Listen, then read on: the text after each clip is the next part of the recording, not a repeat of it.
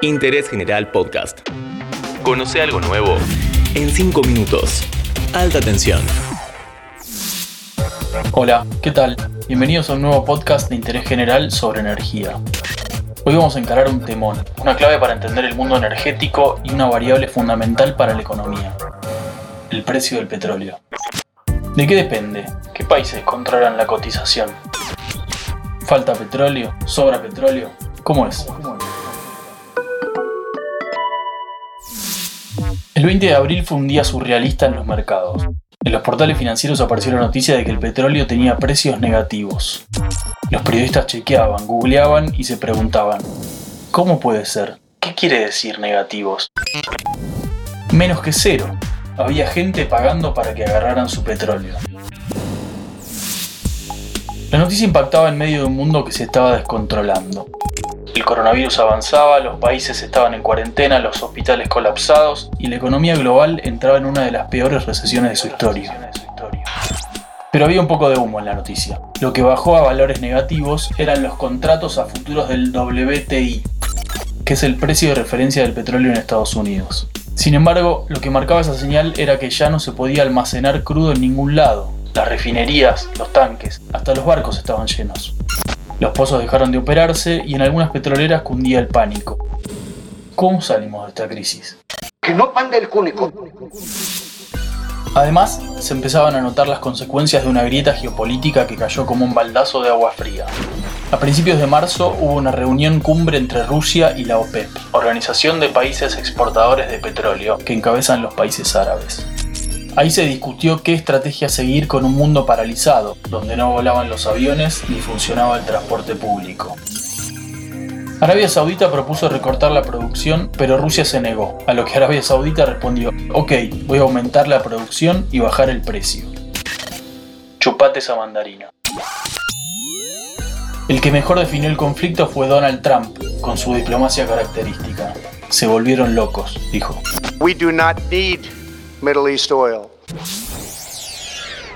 En esos días, el precio del petróleo tuvo su peor caída desde la crisis de 2008. Ten en cuenta que llegó a tocar los 20 dólares por barril, cuando en enero estaban más de 60. Aunque las cosas se arreglaron bastante rápido, a algunos les hizo recordar la famosa crisis del petróleo de 1973.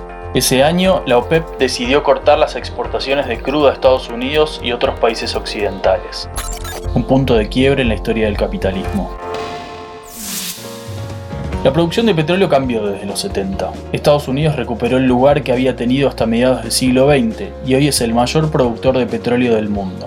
Todo gracias a la revolución del petróleo no convencional. ¿Y de dónde te suena eso? Claro, de vaca muerta.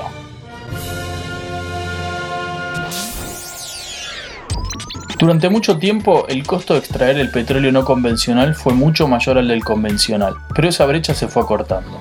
Las empresas usan el término break-even para hablar de eso, el punto donde se cubren los costos, es decir, cuánto debería costar el barril para que producirlo sea rentable. Y en Vaca Muerta el break-even se fue bajando desde que se perforó el primer pozo en mayo de 2011. Según los especialistas, ese número hoy está entre 35 y 45 dólares. En noviembre y para lo que resta del 2020 se espera que el precio internacional del petróleo esté en ese nivel, 45 dólares, que además es el precio que puso el gobierno en su política de barril criollo.